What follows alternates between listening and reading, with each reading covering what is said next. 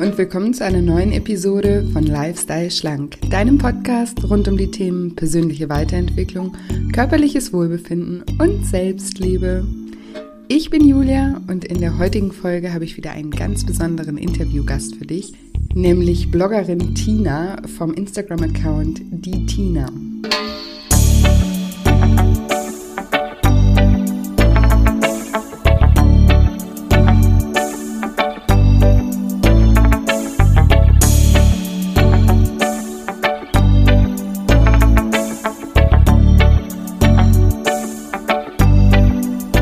Und wenn du dich fragst, wie Tina es geschafft hat, 75 Kilo abzunehmen und aber noch viel wichtiger, wie sie es schafft, dieses Gewicht seit elf Jahren zu halten, dann bist du in dieser Episode genau richtig. Hallo, schön, dass du da bist. Schön, dass du einschaltest zu diesem spannenden Interview.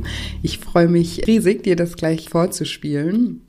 Und weil ich mir vorstellen kann, dass vielleicht auch ein paar neue Zuhörer dazugekommen sind, die Tina-Fans sind und aber überhaupt nicht wissen, wer ich bin oder um was es in diesem Podcast geht, wollte ich das in zwei Sätzen kurz erklären.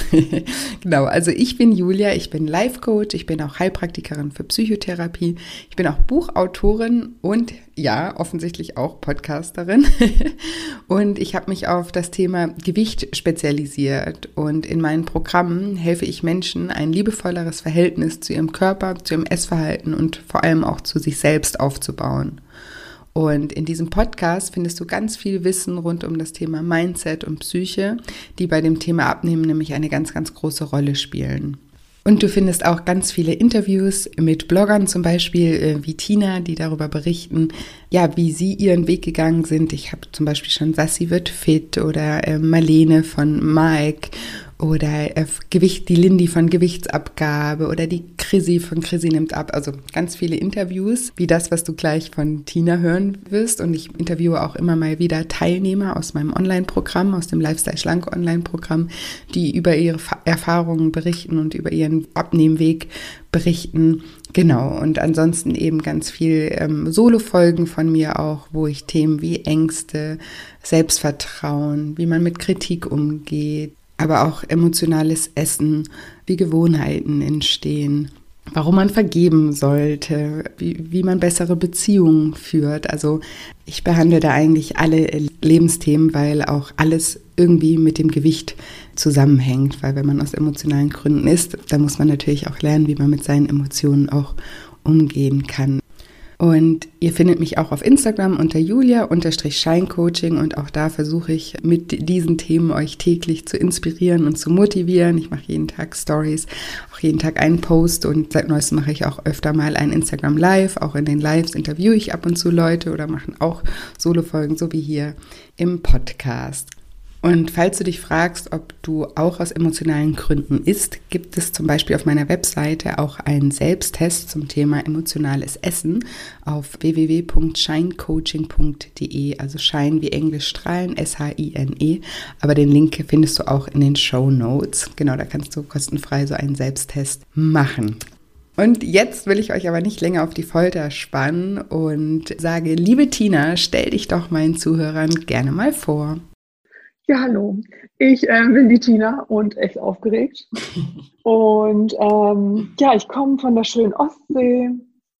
Ich bin, ich werde dieses Jahr 40 Jahre alt, bin gelernte Krankenschwester, arbeite auch noch in dem Beruf, beziehungsweise bald wieder so richtig in dem Beruf. Und ähm, ja, ja, genau. sehr, sehr, sehr, sehr schön. So kurz und knapp. Ja, genau. Aber wir werden bestimmt gleich noch ein bisschen mehr erfahren. Und du hast ja, also du arbeitest als Krankenschwester, hast du gesagt. Was hast du gemeint mit ähm, bald wieder richtig? Also im Moment arbeite ich ja eher mh, hm, in, einer, ja, in so einer großen Praxis mhm. als Arzthelferin, beziehungsweise mache viel Abrechnung, mache viel Büro, arbeite von acht bis vier und ähm, ja, ganz geregelt. Und habe davor ja 20 Jahre Schicht gearbeitet. Okay. Und habe gedacht, wenn ich jetzt in den geregelten Dienst gehe, dann geht alle, wird alles besser und ich werde viel zufriedener und irgendwie ist das nicht passiert. Und deshalb wechsle ich jetzt wieder in den Schichtdienst. Okay, also vermisst du sozusagen genau. auch ein bisschen das. Ja, ich vermisse diese Freiheit, die langen Wochenenden. Ja, und dieses auch mal irgendwie morgens mit einer Freundin zum Frühstück mitten in der Woche und so weiter irgendwie. Das ist irgendwie alles, das, das fehlt natürlich bei acht bis vier, ne?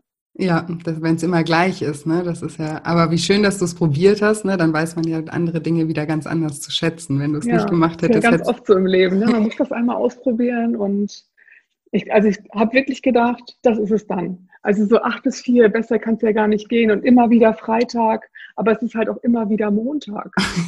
Also, da hast du recht.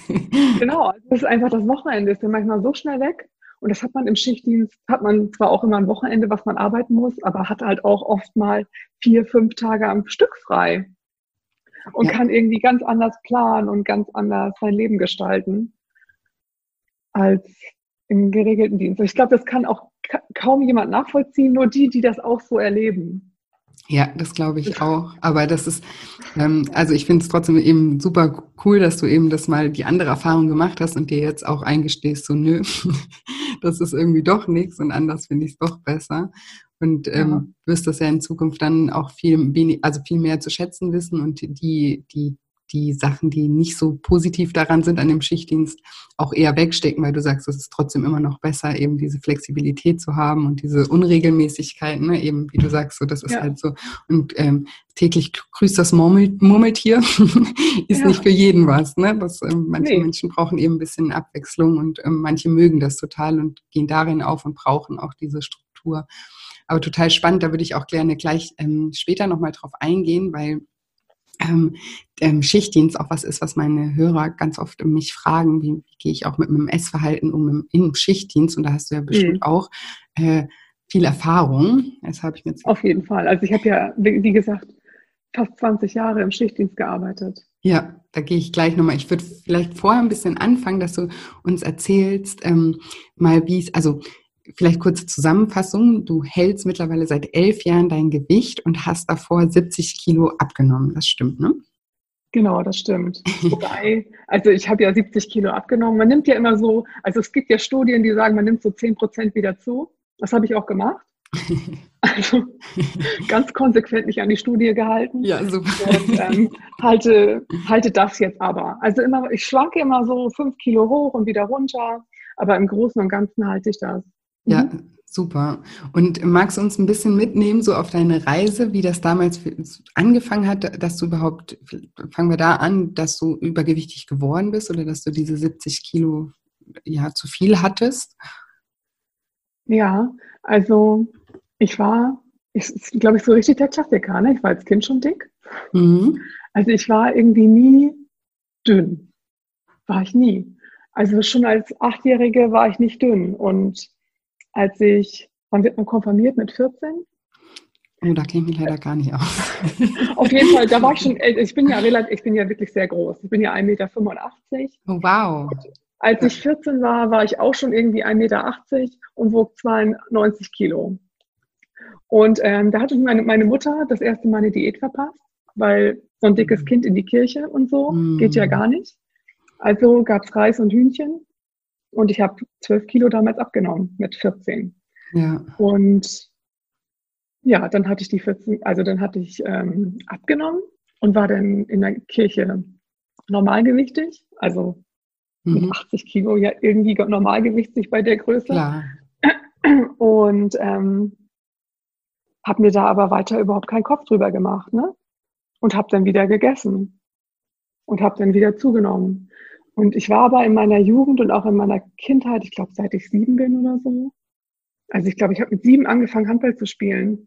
Ich war einfach immer sehr sportlich, sehr durchtrainiert, immer zu dick. Also ich war Torwart, ich stand im Tor, ich habe immer 100 Kilo gewogen, stand da immer im Tor mit 1,85 Meter und wenn ich die Arme breit gemacht habe, war das auch voll das Tor. Ne? Also ich war auch wirklich ein guter Torwart. Ja, das also, glaube ich. Ähm, das hat mir immer super viel Spaß gemacht. Ich habe da irgendwie immer sehr viel. Ähm, jetzt habe ich den Faden verloren. Was wollte ich denn eigentlich sagen? Wie war die eigentliche Frage? Wie, wie, es begonnen hat, dass du, dass du, ähm, ja, dass, dass, du die 70 Kilo zu viel hattest und du hast erzählt, dass es ähm, deine Mom dich auf Diät gesetzt hat und dass du danach ähm, aber weiter Also wieder normal gegessen hast und dass du aber immer sehr genau. warst. Genau. genau. Eben, ich habe mich einfach immer wohl gefühlt. Also ich war, ich glaube, ich bin nicht so die klassische Diät, von einer Diät zur nächsten Diät und ich habe mich immer unwohl gefühlt. Mhm. Das habe ich irgendwie nicht. also ich habe mich schön. irgendwie immer gut gefühlt. Ich wurde auch nicht gehänselt. Oder ähm, ich wurde auch in der Schulmannschaft immer als spätestens als Zweite gewählt, weil ich eben immer Ballsporten einfach wirklich gut konnte. Ich hatte da irgendwie nie, also ich selber habe das irgendwie immer nie gesehen, dass ich zu dick bin oder dass ich nicht richtig bin oder weiß ich nicht, das waren irgendwie tatsächlich, meine Mutter, die hat es ja immer nur gut gemeint, das weiß ich jetzt, aber das kam immer vom Außen, ne? Mhm. Also immer von, ja, schon so hauptsächlich von meiner Mutter, dass ich so nicht richtig bin und dass ich so irgendwie nicht so viel essen soll. Also das war immer so das Hauptthema. Ne? Keine Süßigkeiten zu Hause, es gab nichts und es wurde irgendwie alles ein bisschen überwacht, dass man auch bloß nicht zu viel isst und nicht zu mhm. fett wird und äh, weil man ja alles, also irgendwie, man ist ja so super unglücklich, wenn man dick ist und das auch wollte sie auf keinen Fall und und so ja. weiter und so fort. Und ich bin relativ früh ausgezogen mit 17. Genau, dann bin ich in die Ausbildung gestartet und bin dann ausgezogen. Und ja, da das war wie so ein Knopf, der gelöst wurde. Ne? So, jetzt bin ich frei, jetzt kann ich den ganzen Tag essen. Ja, das, ja, das ist ja immer das, das, das, das, das, was so schade ist eigentlich, weil ja, die Eltern genau. meinen es total gut, ne? Und wollen genau. natürlich, es sind ja Eltern, die lieben ihre Kinder und wollen das Beste für sie, aber dadurch, genau. dass es eben so strikte Verbote, das ist ja auch so ein bisschen das Ding, wie Diäten auch ähm, ja, funktionieren, wenn man jetzt so wirklich genau. eine Diät macht mit Verboten, die machen, die bewirken ja eigentlich nur das Gegenteil, dass man es dann unbedingt ähm, möchte. So, ich kann mich auch noch erinnern, als ich äh, jung war, ich hatte auch eine Freundin, die, die Eltern, die waren so sehr, ich würde mal sagen, öko. Und bei denen gab es immer nichts. Und ähm, wir hatten immer so eine Süßigkeiten-Schublade zu Hause. Und die, ich glaube, die war nur mit mir befreundet, um an diese Süßigkeiten-Schublade zu kommen. wenn die bei mir war, die hat sich vor diese Schublade gesetzt und hat sich das Zeug reingepfiffen. Und ich stand immer daneben völlig fassungslos und dachte immer so, boah, das ist doch eklig, wird der nicht schlecht? Ne? Also das, da hat man aber halt auch gesehen, die, die, die hatte halt zu Hause so Verbot und wenn die mal durfte, dann gab es halt keinen Hals sozusagen. Ja. Und, also bei äh, uns gab es auch diese Schublade, aber ich habe da immer heimlich draus genascht. Mh, heimlich, ja. Das genau, also das war so. Ne? Und ich, als ich ausgezogen bin, musste ich ja nicht mehr heimlich naschen. Und ja. in dem Alter checkt man das ja auch nicht, dass da ja. irgendwie eine Dynamik hintersteckt. Und äh, das checkt ja. man ja einfach nicht. Also da habe ich einen einfach gegessen und gegessen. Dadurch, dass ich umgezogen bin und auch den Ort dann gewechselt habe, hat das mit dem Handball nicht mehr ganz hingehauen. Also habe ich auch den Sport ein bisschen, bisschen mehr vernachlässigt und eben mich auf die Ausbildung konzentriert. Und dadurch dann stieg mein Gewicht. Und ich glaube, es stieg so auf 120, 124, so die Region. Dann habe ich mich mit einer Freundin, der Klassiker, mit einer Freundin im Fitnessstudio angemeldet. Dann haben wir ordentlich trainiert und dann habe ich irgendwie, ich weiß, ich weiß noch genau, stand ich auf der Waage 99,8. Mhm. Und dann dachte ich, geil, Ziel erreicht. Und dann der Klassiker, den kann ich ja jetzt wieder essen wie vorher. Also den kann ich ja jetzt wieder normal essen. Ja. Und das funktioniert einfach nicht. Das weiß ich jetzt. Aber damals habe ich gedacht, Ziel erreicht, weiter geht's. Ja, damit also 100 ja Kilo war immer so mein Wohlfühlgewicht tatsächlich. Ich habe mich total wohl gefühlt mit 100 Kilo. Ich war, auch, ich war ja auch durchtrainiert. Da hang nichts, da schwabbelte nichts. Da ja. passten mir die Sachen. Da habe ich irgendwie alles angezogen, was mir Spaß macht und hatte da irgendwie, ja, da habe ich mich irgendwie immer wohl gefühlt. Ja, was ja total ähm, äh, legitim und in Ordnung ist, denn du bist ja auch äh, groß. Genau. Und, ähm, aber du hast jetzt gerade was Wichtiges gesagt, eben dann, dass ich dann wieder normal essen kann. Das ist auch genau. was, was genau. ich hier immer versuche so zu vermitteln, dass man sich ja ganz, dass dieses normal ja eigentlich nicht normal ist, ne? Weil man genau, was ja, ist denn normal? Was genau. ist denn normal? Ja, und weil man sich oft ein falsches Normal angewöhnt. Ne? Für dich war da normal, ich wohne zu Hause, äh, ich bin jetzt ausgezogen von zu Hause und darf jetzt essen, was ich will, ne? Und das war dann dein Normal oder so viel ich will, genau. ohne Maße.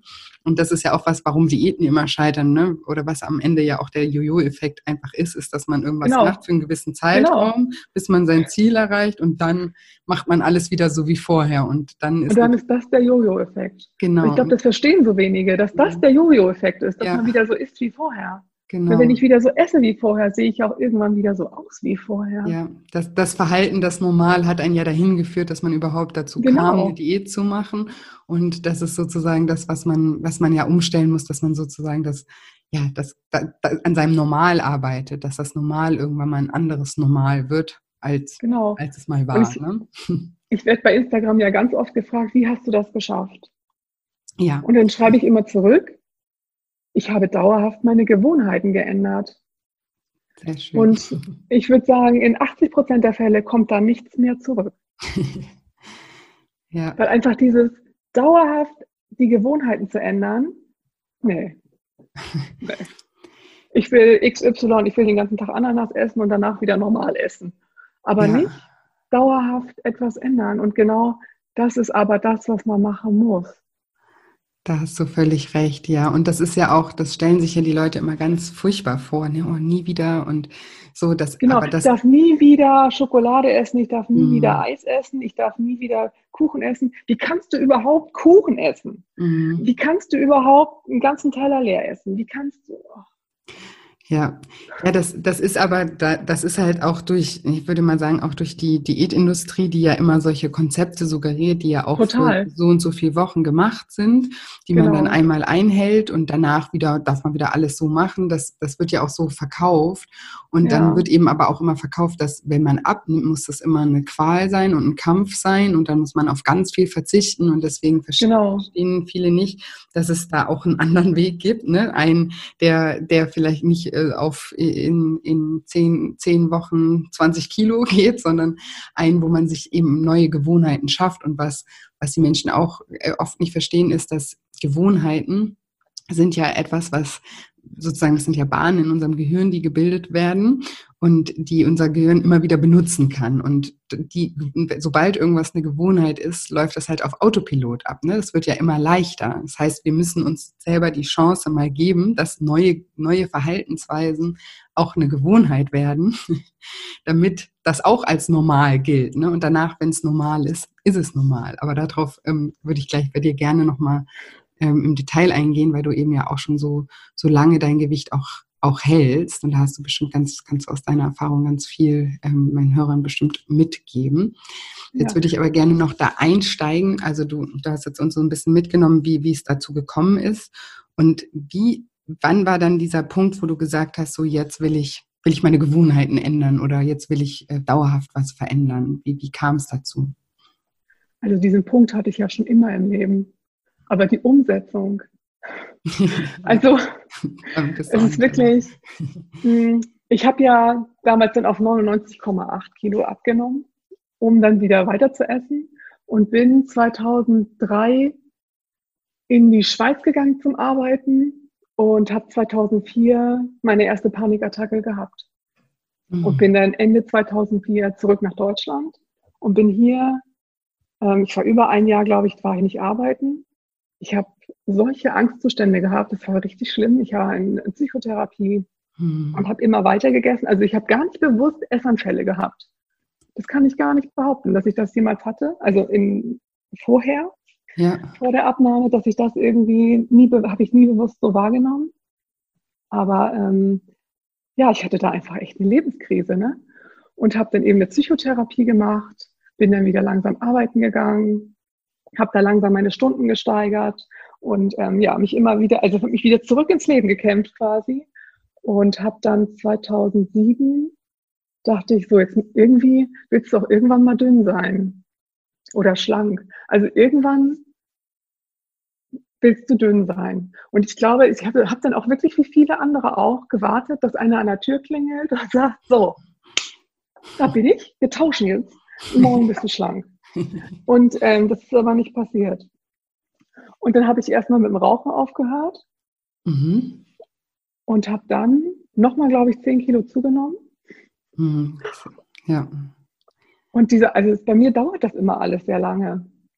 Also dieser Prozess von irgendwann willst du mal schlank sein oder irgendwann wirst du schlank sein, bis, bis dann die Umsetzung tatsächlich passierte, das hat wirklich, hat noch mal ein Jahr gedauert. Und dann, ich habe mir, ich, ich wusste so viel über Diäten, ich wusste alles. Also ich wusste über Ernährung alles. Schon über die Ausbildung habe ich ja wirklich viel gelernt. Ich habe eine medizinische Ausbildung. Ja. Also mit Diäten konntest du mich fragen, was du wolltest. Ich konnte dir jede Diätform erklären, jede Pulverform, alles. Aber umsetzen konnte ich es einfach nicht. Ja, damit bist du um, auch nicht allein oder warst du nicht alleine. Ne? Das geht ja ganz vielen so. Ja. ja. Und ich weiß nicht, ich stand eines Morgens, ich hatte Urlaub, war ganz entspannt, stand ich irgendwie mittags oder so um elf, stand ich irgendwie in meiner Wohnung und dachte, hm, du hast noch gar nicht gefrühstückt. Und du lebst noch. Verrückt. Vielleicht kannst du das heute mal nutzen und einfach mal mit irgendwas anfangen. Und dann habe ich mir einen Zettel und einen Stift genommen und habe einfach mal aufgeschrieben, was ich esse. Und habe mir dann, also damals, war ja 2008, 2009, da war Weight, ich habe ja Weight Watchers gemacht und damit abgenommen. Mhm. Und das war ja alles zugänglich im Internet. Das ist ja nicht so wie heute, wo es irgendwie eine hochkomplexe Formel ist. Früher konnte man sich das mit dem Taschenrechner alle Punkte ausrechnen. Mhm. Und das habe ich gemacht. Ich habe mir einen großen Stift genommen und alles aussortiert, meinen ganzen Vorrat, also meinen ganzen Haushalt auf den Kopf gestellt, mit einem großen Edding in der Hand und habe überall die Punkte draufgeschrieben, auf allen Sachen, die irgendwie Punkte hatten. Und das, was zu viele Punkte hatte, habe ich direkt entsorgt. Also das habe ich einmal so komplett die Wohnung aufgeräumt, an dem Tag glaube ich noch. Ja, also aus dem Impuls heraus, ne? Hast du die Chance, heraus, Chance ergriffen. Genau. Ja, cool. Und habe mir wirklich einen Zettel und einen Stift genommen und aufgeschrieben, was ich esse. Und dann habe ich mich an den Computer gesetzt, den gab es ja damals schon, aber halt nicht so in dem Umfang. ja. Und ähm, habe einfach recherchiert. Ich habe irgendwie geguckt, was hat welche Lebensmittel, welche Punkte, was, ähm, was ist was ist Weight Watchers, habe ich mich nochmal mit beschäftigt. Ich kannte das ja schon. Meine Mutter wollte mir auch die Treffen damals bezahlen und so weiter. Also Hauptsache, ich nehme ab. Mhm. Und ähm, es ist ja wie bei allen im Leben, man muss ja die Lösung einfach selber finden. Ja. Also man muss ja selber in die Handlung kommen. Da kann das Außen noch so viel einfach ein, auf einen einwirken. Das funktioniert einfach nicht. Ja. Genau. Und ähm, genau, ich habe einfach aus dem Impuls heraus alles aufgeschrieben. Habe mir im auf dem Computer habe ich mir eine Tabelle gebastelt für äh, was ich esse, wie viele Punkte das hat. Unten habe ich mir alles Tagebuch, alles aufge, also alles ähm, erstellt, ausgedruckt und das habe ich heute noch. Ich kann dir heute noch sagen, was ich in meiner Abnahme gegessen habe. Äh, Wahnsinn. Das habe ich alles aufgehoben und habe mir ein Wiegeprotokoll gemacht. Ich habe mich jede Woche gewogen und habe das einfach knallhart durchgezogen. Ich weiß bis heute nicht, was das war, wo es herkam, wo es hin ist. Ich weiß es nicht. Also ich habe das einfach durchgezogen. Ich glaube tatsächlich auch, dass die Therapie da äh, mitgeholfen hat. Also ich glaube ja, also ich habe ja wirklich den festen, äh, die, die feste Annahme, dass das Übergewicht eine Schutzfunktion hat. Also dass mhm. es auf jeden Fall eine Funktion hat, was ja. auch immer für eines ist. Ja. Aber bei mir war es eine Schutzfunktion. Es war ein Schutzpanzer, der meine Emotionen einfach gebündelt für sich behalten hat. Also ich habe ja. alles, alles quasi übers Essen kompensiert. Kompensiert, ja. Und das ist einem, so wie du ja auch gesagt hast, ne, wenn man jung ist und da einfach isst oder so, das ist einem ja nicht, nicht klar. Das ist nicht bewusst. Mir war das nicht bewusst, was es da für Dynamiken gibt. Wie auch. Und was heutzutage ist, ist, ja auch nochmal Entschuldigung, habe ich dir ähm, jetzt heutzutage ist ja auch noch mal was anderes. Da ist ja viel mehr zugänglich auch im Internet und genau. emotionales genau. Essen ist ein Thema und so. Also meine genau, das war ja früher gar nicht. Früher genau. gab es ja kein Low Carb. Das kam ja alles erst. Ja. Bei mir gab es noch Low Fat 30 und all so ein Quatsch. Also dieses ganze, das ist ja mittlerweile alles völlig überholt. Aber das ist ja tatsächlich auch schon so lange her. Also ja. was in den letzten Jahren da passiert ist, ist einfach auch unglaublich, wie das gewachsen ist. Also was das für ja. ein Geschäft geworden ist auch. Ja. Ne? Was die Leute großes Geschäft auf der einen Seite, aber auf der anderen Seite gibt es auch mittlerweile auch mehrere Ansätze, so wie zum Beispiel mein Ansatz auch ist, der halt eher nicht darauf schaut, irgendwie was isst man oder was macht man, sondern genau. auch die psychische Komponente halt mehr mit genau. einbezieht. Ne? Ich glaube, das gab es damals so noch überhaupt nicht. Also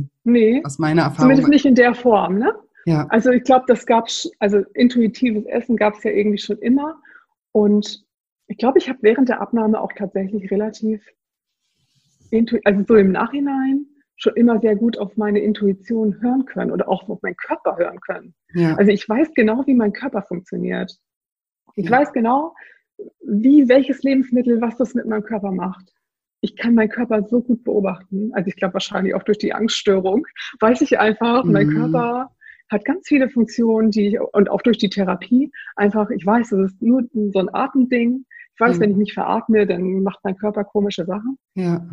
Und ich weiß, wenn ich dann richtig atme, dann hört das auch wieder auf. Wieder auf also, ja. aber das ist ja das, diese Achtsamkeit und dieses Bewusstsein. Ne? Das, haben, genau. das ist ja was, wenn man das mal lernt, das geht ja auch nicht mehr weg. Das sind ja so Erkenntnisse, die man hat. Und das, da schult man sich ja selber so, um sich besser auch zu spüren und wahrzunehmen. Und vielleicht auch dadurch, dass du auch Sportlerin warst. Ich finde, Sportler haben auch immer noch ein ganz gutes, also einen guten Bezug ja. zu, zu, ihrem Körper.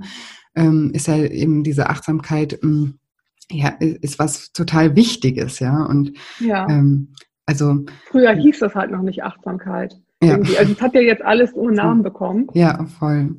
Genau, aber trotzdem, also auch wie du sagst, so die Therapie, wo man eben auch Dinge lernt über sich und auch, ne, wie, wie man funktioniert und wie der Kopf und der Körper auch irgendwie zusammenhängen, ja. das ist schon sehr wichtig, manchmal sich einfach auch diese, ähm, diese Zeit ähm, für sich für sich zu nehmen und, und sich selber auch besser kennenzulernen und verstehen zu lernen, wie man irgendwie tickt und wie der Absolut. Körper tickt, aber eben auch, wie man im, im, im, im Kopf tickt. Das ist ähm, ja ein, ein guter Hinweis ähm, auch nochmal für meine Hörer.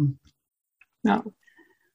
Und du hast gesagt, du hast es dann knallhart durchgezogen. Aber hattest du, also es hat sich jetzt nicht so angehört, als wäre das irgendwie eine Qual für dich gewesen. Hat dir das auch Spaß nee, gemacht? überhaupt nicht. Tatsächlich, es hat wirklich Spaß gemacht. Ja. Irgendwie, ich habe jeden Tag gekocht. Ich bin, ich bin morgens zur Arbeit oder eben, ich hatte ja Schichtdienst, ich bin dann zur Arbeit oder auch nicht. Oder vorm Spätdienst bin ich dann zum Sport. Wobei ich tatsächlich, also ich habe ja 150 Kilo gewogen und ähm, ich kam am Ende kaum noch zum Auto. Also vom, vom, von meiner Wohnung bis zum Auto taten mir schon die Fußsohlen weh. Also mir taten richtig die Fußsohlen mhm. weh. Mir ging es so körperlich eigentlich gut, aber die, mir taten so die Füße weh von diesem Gewicht, ja. was ja irgendwie einen so runterzieht. Ja. Das, das, also an Sport habe ich überhaupt nicht gedacht am Anfang. Ich habe erstmal, also ich glaube, ich habe ungefähr 20 Kilo abgenommen. Dann wurde ich beweglicher und dann habe ich auch dieses, diesen, ja, ich will nicht sagen Drang bekommen, aber dann habe ich so Lust bekommen, mich zu bewegen und ähm, habe mich dann im Fitnessstudio angemeldet. Was, also Sport kann ich tatsächlich sehr gut intuitiv, schon immer. Also ja. wenn ich keinen Bock habe, dann habe ich keinen Bock. Also so jetzt auch gerade, ich habe gerade keinen Bock, also mache ich auch gerade keinen Sport. Ja. Also, aber wenn ich, ich habe auch manchmal wirklich so, dann richtig Lust, dann ziehe ich mir meine Schuhe an und dann gehe ich laufen oder ich fahre Fahrrad und also ich habe immer so phasenweise. Ich habe immer ja. alles phasenweise. Ich glaube, jeder hat alles immer mal phasenweise. Aber ja, ich glaube, das muss man sich wirklich bewusst machen, ne? dass es mhm. wirklich Phasen sind. Also damals hat Weight Watchers für mich funktioniert. Und ich glaube, also jetzt könnte ich das nicht mehr so knallhart durchziehen, weil mir das jetzt so nicht mehr gefällt, das Programm. Aber damals hat mir das einfach das Leben gerettet. Also das war einfach, das war ein, ein, ähm, ein Gerüst, an das ich mich halten konnte. Und das hat mir einfach geholfen, mich gesünder zu ernähren, mich mit den Lebensmitteln neu zu beschäftigen und eben abzunehmen. Ja. Und Weight Watchers hat ja was ganz Tolles. Also damals waren es die fünf Fit-Formeln. Ich glaube, die gibt es nicht mehr so plakativ wie früher. Die gibt es zwar immer noch, also Weight Watchers ist da immer noch dran rumgebaut, aber ähm, früher war das ganz plakativ. Das war wirklich, isst fünf Portionen Obst und Gemüse am Tag, äh, isst zwei bis drei kalziumreiche Lebensmittel am Tag, beweg dich, trinke noch und ähm, sich selber wichtig nehmen. Mhm. Und ja, gut, es gab sogar, sogar sechs irgendwie. Zwei Punkte sollte man noch mindestens für Fett auf, für gute pflanzliche Fette aufbringen. So, das war so das Grundgerüst und danach lebe ich eigentlich heute noch. Also so dieses, diese Fit-Formeln, dieses Bewegung und Trinken und Obst und Gemüse einbauen, das ist ja eigentlich gesunde Ernährung. Ja, oder ein gesunder so. Leben, Lebensstil. Ein auch. gesunder Lebensstil einfach. Ne? Und auch sich selber wichtig nehmen, Pausen einbauen und so weiter. Ja. Das ist ja wirklich ein gutes Grundgerüst. Total. Da kann man jetzt vom Programm halten, was man will irgendwie. Aber ich finde, das Grundgerüst ist super. Und das hat halt für dich, noch für dich genau. funktioniert. Und du hast vorhin auch was Wichtiges gesagt. Du hast gesagt, so ich ähm, weiß nicht, wo das herkam und das von außen. Ne? Meine Mama hat schon damals immer gesagt, mach das doch mal, aber da hat es dich nicht interessiert. So man muss halt an diesen Punkt kommen, wo man wirklich was verändern möchte und wo man genau, irgendwie. man selber etwas verändern möchte. Genau, wo man. Ich kenne so viele Mütter oder die irgendwie so verzweifelt sind, weil ihre Kinder dick sind. Mhm. Wo ich immer denke, lass dieses Kind in Ruhe. Es muss sich selber damit irgendwie auseinandersetzen. Es muss selber die Entscheidung treffen, ja. ich möchte das jetzt oder nicht. Und umso mehr man macht, umso, umso genau. Äh, kontraproduktiv. Genau, also wenn meine Mutter gesagt hat, Kind, du bist zu fett und deine Hose passt ja auch schon wieder nicht mehr, dann ja. bin ich nach Hause gefahren, habe mich erst recht vollgestopft aus ja. Frust.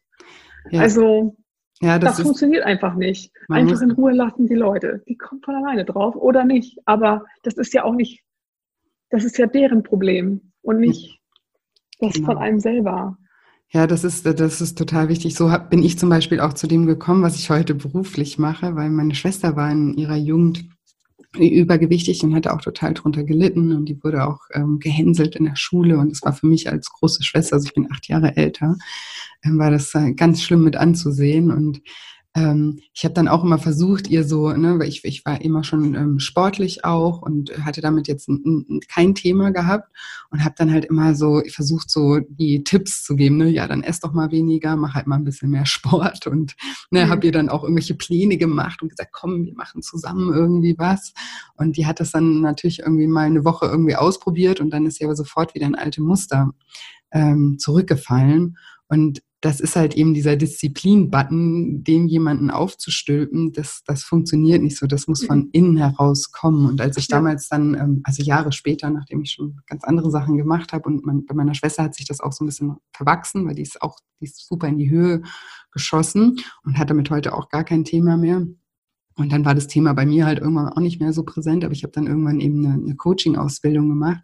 Und da habe ich halt ganz viele Tools, also auch eben so ähm, mentale Tools kennengelernt und da sind mir, habe ich diese ganzen, also ist mir sind mir meine Ratschläge von damals wieder eingefallen und ich dachte immer nur so, Gott, ich habe das ja alles nur noch schlimmer gemacht mit meiner Schwester. Ne? Das, das war ja furchtbar und hätte ich mal das und das gemacht, weil man eben im, im Coaching viele Dinge lernt, wie man Leute sozusagen selber zu ihrer Lösung find, äh, bringt, ohne dass man ihnen die Lösung vorgibt. Ja, und das war genau. so bei mir total der Klick-Klick-Moment und dann dachte ich, das muss ich mal ausprobieren bei meinen Freunden irgendwie, die damit zu kämpfen haben und habe mich da so ganz langsam rangetastet und daraus ist sozusagen sozusagen mein Beruf heute ähm, entstanden. Genau das aus der Erkenntnis, dass das mit diesen Disziplin und guten Ratschlägen, also man sagt ja, ein Ratschlag ist auch ein Schlag, ja. das ähm, e-, eher in die gegenteilige Richtung dann geht. Ja, super. Genau, jeder findet seine Lösung selbst. Ja, also muss und auch. diese ganzen Coaching und Thera Therapie ist ja auch nichts anderes wie Hilfe zur Selbsthilfe. Genau, ja. Machen, machen macht's. Also selber, man muss es einfach selber machen. Da muss nicht, man muss nicht warten, dass irgendjemand kommt und das für einen übernimmt. Das passiert einfach nicht. Ja, und ganz oft ist es ja so, wenn man dann mal anfängt, so wie du auch, deswegen fand ich das auch spannend, was du gesagt hast, ihr habt diesen Impuls genutzt. Ja, so war es zum Beispiel bei mir auch damals mit dem Rauchen aufhören. Ich habe, also ich habe mit ja. 13 angefangen zu rauchen und habe auch echt richtig geraucht. Also ich war jetzt nicht so ein Gelegenheitsraucher, sondern so Montagmorgens das erste nach dem Aufstehen war Kaffee, Kippe, war mein mhm. Ritual und fand ich total mhm. schön. Ähm, und ich, ich konnte mir nie vorstellen, Nichtraucher zu sein. Also wirklich, mein Freund hat irgendwie schon vier Jahre vor mir aufgehört zu rauchen und hat dann auch öfter mal was gesagt. Und ich immer so, ach nee, also ohne Kippe kann ich mir mein Leben nicht vorstellen. Ne? Es sind ja halt Süchte und auch Gewohnheiten. Und das ich war eine dann, krasse Gewohnheit drauf. Ja, ganz, ganz krass auch, ja. Und auch Kompensation, auch Stressabbau oder auch eine Unsicherheit, wenn man irgendwo ist und man steht ne, mit ja. Leuten zusammen, hat dann was in der Hand und kann was machen. Also ist auch ganz viel, so wie Essen auch. Eigentlich ist das ja alles, ne? Ist immer bestimmte Ventile halt einfach. Ja. Jeder hat da so seine eigenen. Und oft eben sind es leider auch destruktive Ventile. Und ich habe da, ich war dann irgendwann mal krank im Urlaub und wollte dann, wollte vernünftig sein und nicht rauchen, damit ich nicht, damit ich schneller wieder gesund werde und noch was von dem Urlaub habe, weil manchmal habe ich auch geraucht, wenn ich krank war, obwohl es mir gar nicht geschmeckt hat. Aber das habe ich da nicht gemacht, weil ich halt im Urlaub war und meinen Körper unterstützen wollte, schnell wieder gesund zu werden. Und dann ähm, hat mein Partner mich irgendwann mal angeguckt und gemeint, so, hey, krass, wir sind jetzt schon so lange zusammen und ich habe dich noch nie eine Woche nicht rauchen sehen. Willst du das jetzt nicht mal irgendwie für dich nutzen? Und dann war ich so im ersten Augenblick so, nee. Also ich, auf das, was ich mich am meisten freue, wenn ich wieder gesund bin, ist meine Zigarette, ja.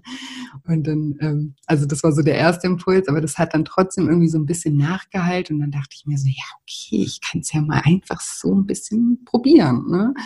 Und dann habe ich irgendwie, habe ich so mich mit diesen Gedanken angefreundet und habe dann das so spielerisch gesehen und habe halt gemeint, ja, ich gucke jetzt einfach mal, ich muss ja nicht aufhören, aber ich gucke halt einfach mal, wie lange ich es aushalte, jetzt das so auszudehnen. Ne? Mhm. Und dann habe ich das halt irgendwann ähm, ja, äh, immer länger gemacht und gemacht und irgendwann war es mir dann halt zu schade, das mir wieder kaputt zu machen und wieder anzufangen. Und dann war ich da auch ganz äh, konsequent und habe es halt einfach gelassen. Und ich finde, ich bin heute noch über mich selber erstaunt, dass ich das gemacht habe oder dass ich das auch geschafft habe. Ne? Aber es war halt auch so ein Anfang aus einem Impuls heraus oder aus, aus einer Situation heraus. Wenn die Situation so nicht gewesen wäre, hätte, hätte ich das damals vielleicht oder würde ich vielleicht heute immer noch rauchen. Ja, mhm.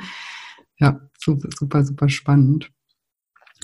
Und du hast ja gesagt, du hast, ähm, also du hast dann angefangen und es hat dir auch Spaß gemacht. Sport hast du sozusagen erst 20 Kilo, mit 20 Kilo weniger dann, also bei 130 oder so angefangen. Genau. Konntest du dir vorher noch nicht so, noch nicht so vorstellen. Nee. Und, ähm, äh, und dann, was hast du dann für Sport gemacht? Bist du dann ins Fitnessstudio wieder oder? Genau, ich bin dann ins Fitnessstudio und bin auf den Crosstrainer. Okay, und habe das auch, damals war ja so, ähm, hier dieses, wie hieß das, ähm, ich glaube, das gibt es immer noch. Also, ähm, dass der Puls in so einem bestimmten Bereich am mhm. meisten Fett verbrennt, dieser Fettverbrennungspuls. Ja. Habe ich mir dann genau ausgerechnet im Internet, welchen Puls ich haben muss. Also, das hat, äh, musste irgendwo zwischen 130 und 145 sein.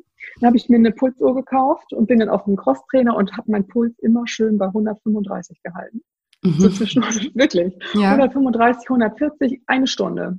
Ja. Das habe ich jeden Tag gemacht. Ich habe immer den Puls gehalten. Das wurde natürlich dann, also am Gerät konnte ich dann irgendwann rumstellen. Das wurde dann immer leichter und schwerer und ähm, also ich habe immer das Gerät quasi verstellt. Ja. Die, genau, die Intensität des Gerätes irgendwie verstellt, aber mein Puls blieb immer gleich. Ja. Das war ja irgendwie damals total modern. Ich weiß gar nicht, wie es heute ist. Ich kenne mich da auch auf nicht jeden, so Auf jeden Fall, ähm, so habe ich das gemacht. Jeden Tag war ich eine Stunde auf dem Crosstrainer. Einen Tag in der Woche habe ich immer Pause gemacht. Und im Sommer bin ich immer walken gegangen. Bin ich eine Stunde Nordic Walking durch, durch die kleinen Gärten in Lübeck. Schön. genau. So, das war so mein Sport. Ja, auch, auch wichtig, also dieser Puls, das ist ja auch dann nicht so, dass man sich da überanstrengt. Ne? Das ist ja der Puls sozusagen, wo man, wo, wo man jetzt nicht ähm, total, also wo man es genau, auch aushält, eine Stunde. ähm, genau, Ausdauersport einfach. Genau. Also jetzt nicht so im krassen äh, Cardio-Bereich, sondern einfach, das war diese Fettverbrennungspuls. Ich glaube, ja. die ist immer noch. Also, ja, klar. Und es ist, ist, ja auch wichtiger sozusagen, wenn man, wenn man ähm, Fett verbrennen möchte, dass man länger sich bewegt, ne? Und dafür halt eben, wenn genau, man jetzt. Also ich habe schon geschwitzt immer und war immer kaputt hinterher. Aber ähm, das war so meins irgendwie.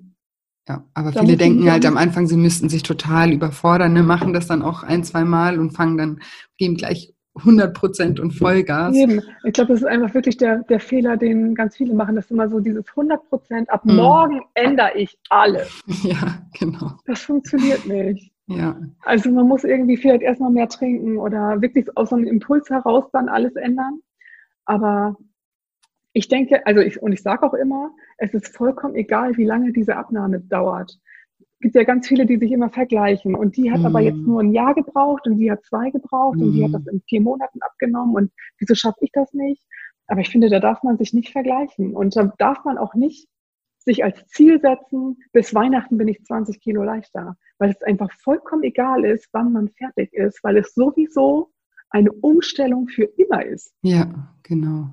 Also es ist einfach vollkommen egal, wie lange es dauert, weil es für immer ist. Es ist für immer eine Veränderung. Ja, finde ich super. Und da, da das, das ähm, gleicht ja, oder wie, wie sagt man das, das ähm, fällt mir das Wort gerade nicht ein, aber es ist ja beim Abnehmen ganz oft dieses Schwarz-Weiß-Denken. Ne? Also genau. entweder oder, entweder ich mache jetzt alles 100% gut und richtig und so, wie man es machen soll, oder ich mache es gar nicht.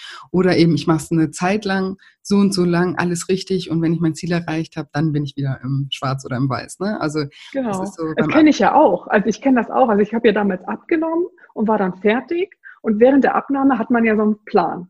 Also mhm. du weißt ja, so, da fange ich an, Mhm. Und da ist das Ende. Und wenn ich das erreicht habe, bin ich da. Ja. Und jetzt? Und ja, wie geht es weiter? Was mache ich denn jetzt? Und das ist wirklich so, da fängt man ja wieder neu an, sich zu sortieren und wieder neu irgendwie zu gucken, was mache ich denn jetzt? Wie halte ich das denn jetzt? Oh mein Gott. Ja. Das geht ja irgendwie gar nicht. Also ich kann jetzt nicht so machen wie vorher, aber auch nicht so wie, kann ja auch nicht so weitermachen, weil dann werde ich immer dünner. Das funktioniert ja auch nicht. Also das ist ja wieder so ein neues Ding, was dann kommt. Und das finde ich viel schwieriger als diese Abnahme, wo man ja Schema F hat oder Schema XY oder Diät so und so.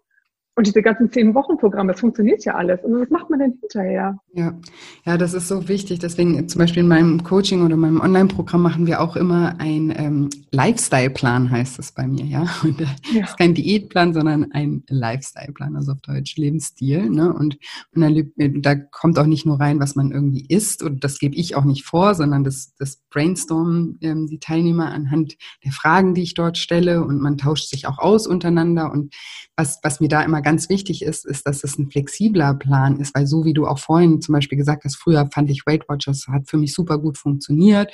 Jetzt ähm, funktionieren einige Teile davon nicht mehr. Man ist ja nicht immer, immer gleich, ja. Und wenn du abnehmen genau. willst, ist man ist ja auch nicht auf irgendwas festgetackert. Also genau. man kann ja auch mal ein Jahr Low Carb machen. Genau. Ich habe auch mal versucht, Low Carb zu essen, bis ich dann festgestellt habe, Moment, hier gibt es gar kein Brot. Das ist nichts für mich. Wo ist mein Brot? Ja. Also ohne genau. Brot bin ich einfach nicht glücklich. Ja, und dann ist man ja nicht Brot. gescheitert, weil man Low Carb nichts für einen ist, sondern dann hat die Methode halt einfach für einen nicht mehr genau. oder gar nicht funktioniert und dass man das so ein bisschen von sich persönlich auch ab, genau. ähm, ähm, trennt, dass man, dass man, dass man eben flexibel in den, in den Strategien ist. Ich habe immer so diesen Spruch, den ich meinen Coaching sage, den, den viele auch ähm, verinnerlichen, ist so, erfolgreiche Menschen geben nicht auf. Sie ändern so lange ihre Strategie, bis sie erreicht haben, was sie erreichen möchten. Ja? Genau. Also ich denke auch, dass es so wichtig ist, dass man irgendwie nicht denkt, so jetzt fange ich an mit Weight Watchers und muss den Rest meines Lebens genau. Punkte zählen. Oder ich fange jetzt an Kalorien zu zählen und muss den Rest meines Lebens Kalorien zählen. Das ja. ist einfach Quatsch. Das kann ja für den Moment dann funktionieren. Und ja. ich glaube, wenn man abnehmen möchte, also ich halte es, ich versuche es ja jetzt zu halten. Wenn man aber in diesem Prozess ist, noch abzunehmen und auch viel abnehmen möchte, ich glaube, dann muss man einfach irgendwas zählen. Also ich muss immer irgendwas zählen. Ja, man braucht halt eine, eine Struktur irgendwie. Du brauchst eine Struktur und du brauchst auch eine gewisse Kontrolle. Und ja. ich finde intuitives Essen großartig. Ich versuche das ja auch immer wieder. Aber ähm, ich glaube, wenn man so in der Abnahme hätte das für mich nicht funktioniert. Ja, und das da ist brauchte ja ich die Kontrolle. Ja, das ist ja genau so was. Das, ähm, das ist ja auch so ein ganz großer Fehlglaube, der dann natürlich auch durch irgendwelche ähm, Konzepte da draußen oder Werbung da draußen suggeriert wird, dass intuitives Essen für jeden was ist. Ja, das ist also mein Ansatz hat gar nichts mit intuitivem Essen ähm, zu tun. Das wird manchmal so verstanden, weil ich ja viel auf die mentalen äh, Komponenten eingehe. Aber bei mir zum Beispiel macht sich jeder seinen Lifestyle-Plan so, wie er möchte. Mir gibt es Leute, die zählen Kalorien. Es gibt Leute, die sagen, ich für mich funktioniert das gut, wenn ich zwischen den Mahlzeiten nichts esse. Dann gibt es Leute, die sagen, ich probiere das mit dem intuitiven Essen. Also es ist alles. Mhm. Aber ich für mich ist ganz, ganz wichtig, dass man seinen eigenen Weg findet und wie ich eben auch gesagt habe, den auch flexibel hält und sagt, wenn es jetzt funktioniert, funktioniert's und ich bin happy und falls es anfängt nicht mehr zu funktionieren, dann denke ich nicht, ich funktioniere nicht und schmeiß alles wieder hin und gehe in mein Schwarz-Weiß-Denken, sondern dann nehme ich mir meinen Lifestyle-Plan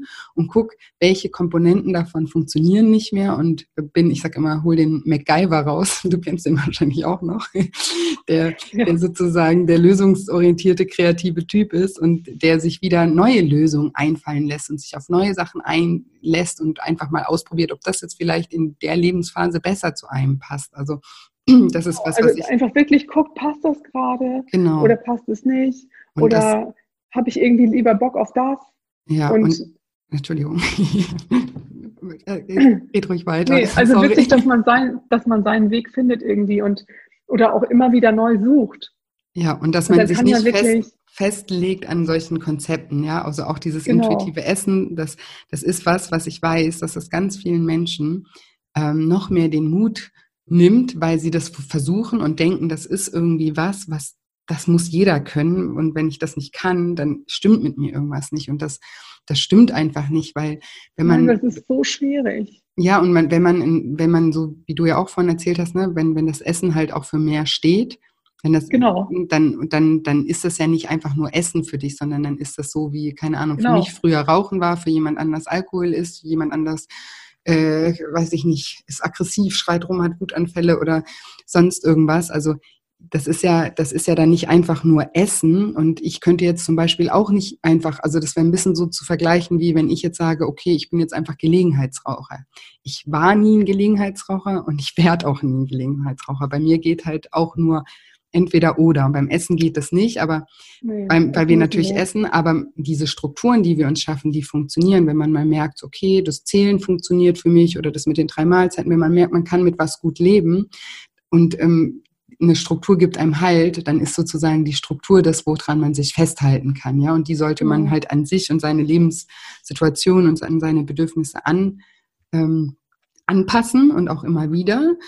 Aber trotzdem brauchen viele Menschen die Struktur und für die funktioniert dann eben intuitives Essen nicht. Und das ist auch überhaupt nicht nichts Schlimmes, ja. Und das ist überhaupt auch normal. Nicht. Genau. Also eben gerade dadurch, dass man die ja Essen auch als Ersatz für irgendwas hat, funktioniert ja. das mit dem Intuitiven dann nicht. Ja, genau. Also es ist wirklich super schwierig. Und also ich habe festgestellt in den letzten elf Jahren, dass, äh, oder überhaupt in meinem ganzen Leben, dass in den Momenten, wo ich mich nicht mit Essen beschäftige und irgendwie nicht damit beschäftige, wie ich es jetzt schaffe, drei Kilo abzunehmen und wie ich jetzt jetzt schaffe, welche App ich mir runter, also weißt du, während mhm. ich mich nicht damit beschäftige, also während Essen nicht mein Hauptthema ist, geht es mir am besten. Ja.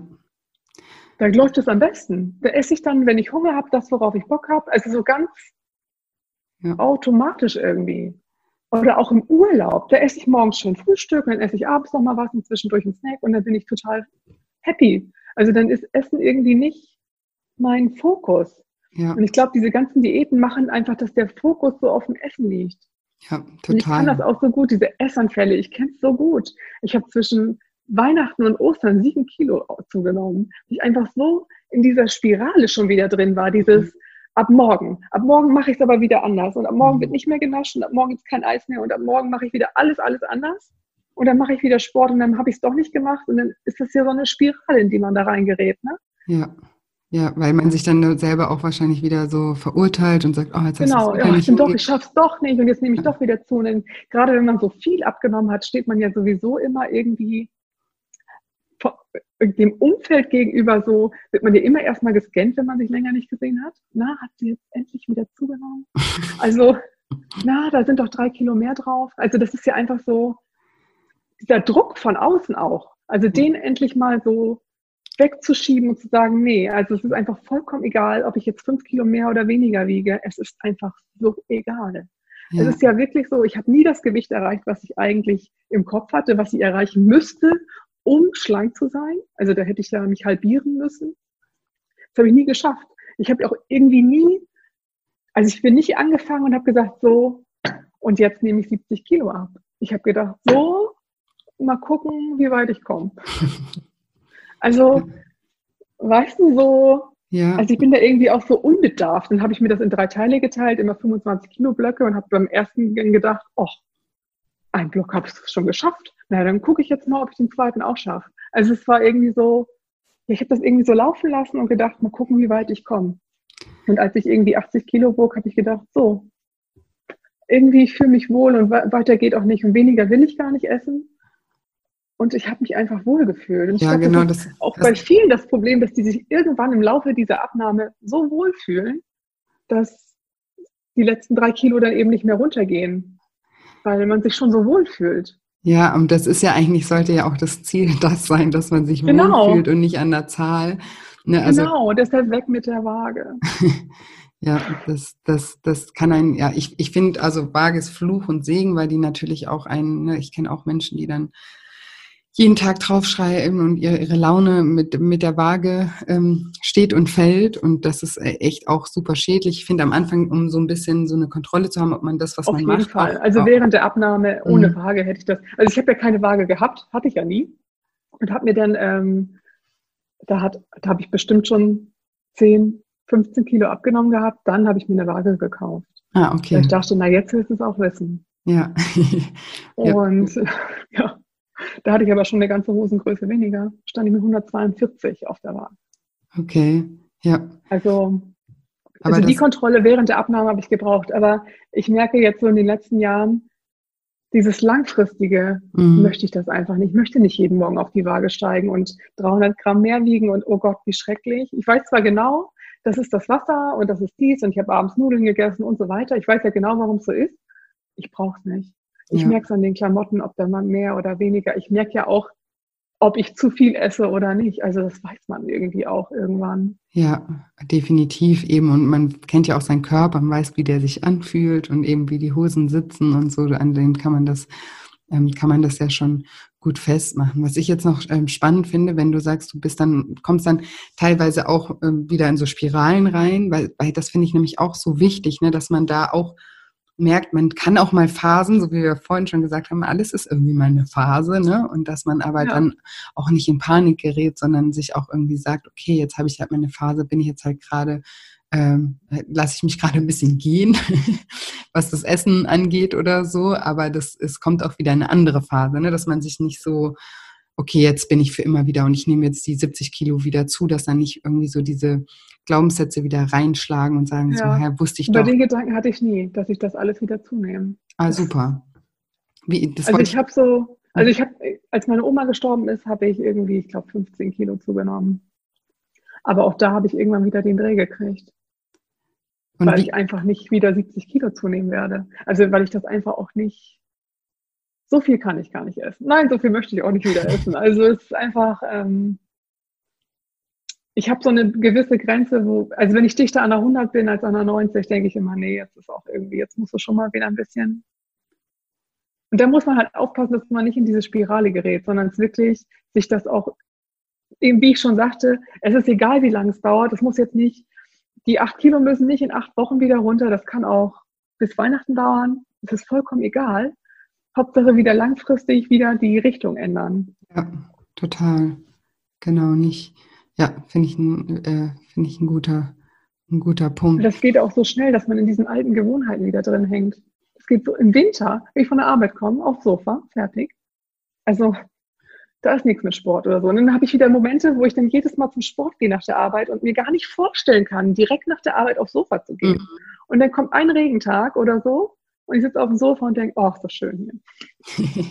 ja, ich erkläre das, ich das auch in meinen Coachings immer, wie das halt ist, weil diese, ich habe ja vorhin schon so erklärt, dass halt Gewohnheiten so Bahnen im Ge Gehirn sind, die gebildet werden. Also ich sage immer, man kann sich das so vorstellen wie so ein Fluss, der sich so, so ein Pfad durch Sandstein bahnt und umso mehr Wasser fließt, umso tiefer wird eben diese Prägung, ja. Und wenn man jetzt neue Gewohnheitsbahnen ähm, bildet im Gehirn oder das Gehirn neue Bahnen bildet, dann ähm, ja, müssen die ja erstmal geprägt werden sozusagen. Aber es bedeutet nicht, mhm. dass die anderen Bahnen dann weg sind. Ja, nee, das heißt. Die sind ein bisschen zugewuchert, aber. genau, aber die sind noch da und die können ganz schnell wieder reaktiviert werden. Und das meinte ich auch vorhin mit dem, ich kann kein Gelegenheitsraucher zum Beispiel sein, weil nee, sobald ja. ich mal wieder an einer Zigarette ziehen würde, würde so, würden nach ein, zwei Tagen würden meine Bahnen wieder reaktiviert werden und dann wäre dieses Verlangen und diese, alles, was ich damit verbinde, wäre wieder aktiv. Und deswegen ist es, finde ich, so wichtig, das auch zu begreifen, dass man eben sich langfristig umstellt und dass man auch dankbar ist für alle neuen Gewohnheiten, die man sich geschaffen hat und aber auch weiß, dass auch diese Bahnen wieder reaktiviert werden können. Ne? Wenn du jetzt sagst, ich war jetzt mal nicht beim Sport und du hast dir aber über Jahre, hast du das ja viel gemacht, gibt es die ja auch noch. Das heißt, wenn du dann mal wieder anfängst, dorthin zu gehen, fallen dir vielleicht mir auch wieder Spaß direkt. Genau. Und die ersten zwei Tage fallen dir vielleicht noch schwer oder musst dich ja. halt dahin schleppen und dann sind aber auch die Bahnen wieder äh, reaktiviert. Ja, das stimmt wirklich. Die sind, das ist alles vorhanden sozusagen und damit auch achtsam irgendwie umzugehen und bewusst damit umzugehen, zu merken, okay, ich rutsche gerade wieder in alte Muster, eigentlich will ich das nicht. Ich weiß aber, diese anderen Bahnen sind auch noch da und ich kann dagegen steuern und äh, wenn ich mich da ein, zwei Tage sozusagen das Muster unterbreche, das ist auch so ein Ding, was, was, was, was man mit was man auch in der Psychologie arbeitet, mit Musterunterbrechung, vielleicht auch mal einen Tag was ganz anderes machen, was, ja. was man so gar nicht, was das Hirn jetzt so gar nicht erwartet. Flexibilität. Genau. Ein Oberarzt, emotionale Flexibilität, großartig. Einfach mal was anders machen. Genau, einfach mal was komplett anders machen, weder wie ja. früher wie äh, heute, sondern mal was ganz anderes. Und dann kann man, dann steht man nämlich wieder an einem Punkt und dann kann man wieder viel bewusster entscheiden, okay, welche Bahn will ich denn jetzt? Will ich wieder ja. meine, meine positiven neuen Gewohnheiten wieder reaktivieren oder will ich meine alten reaktivieren? Und die, die wenn man da bei Bewusstsein irgendwie ist, dann, dann will man ja wieder das andere machen und so eine Unterbrechung kann einem einfach total helfen dabei. Ja, super, ähm, super spannend. Und ich meine, man sieht ja an dir, dass das eben auch möglich ist, ne? wenn du seit elf Jahren ähm, dein Gewicht hältst und wie du ja auch sagst, auch Schwankungen dazwischen. Also ich, ähm, ich bin ich jemand. auch Schwankungen, natürlich. Ich habe ja. auch Phasen, wo ich denke, oh mein Gott. Aber das sind immer die Phasen, wo ich mich da wirklich auch dann in diesen Strudel wieder reinwerfe irgendwie. Also mhm. wirklich mhm. mit Anlauf. Ja. Wo ich genau weiß, es ist einfach totaler Quatsch. Und also irgendwie ist man, man ist so dieses, dieses Streben nach diesem, dieser Zahl auf der Waage oder das, dieses Streben nach der Hosengröße. Und man denkt ja, also ich dachte auch, wenn ich das denn erreicht habe, wird alles anders. Mhm. Und das ist nicht passiert. Also ich bin ja immer noch ich. Ja. Bin ja plötzlich nicht ausgetauscht, nur weil ich irgendwie mein Körper sich verändert hat. Und ich glaube, das vergessen auch ganz viele, dass man immer denkt, man nimmt ab fürs Außen. Ja. Aber das tut man ja irgendwie nicht. Mhm. Ja, also man nimmt ja für sich selber ab. Und wenn man irgendwie feststellt, Mensch, so, jetzt so wie ich, so mit 85 Kilo, das ist einfach, da geht es mir gut, ne? Also lege ich mich auch im Bikini an den Strand. Ich lege mich auch mit 90 Kilo an den Strand. Ich lag auch mit 150 Kilo am Strand. Wir haben ja alle einen Strandkörper. Sobald wir Sand unter den Füßen haben, ja. haben wir einen Strandkörper. Und ähm, also dieses Streben nach dem perfekten Körper, ich finde es einfach so, ja, ich finde es schwierig. Also ja, es sollte ein Streben nach, nach Wohlfühlen sein, ja, genau. und dass man das dann auch unabhängig davon macht und wenn man merkt, man fühlt sich wohl, dass man das. Dann, dann ist das doch gut und dann strahlt man das dann ja auch aus. Genau, und dann hat man das Ziel auch erreicht, weil da, mehr kommt nicht.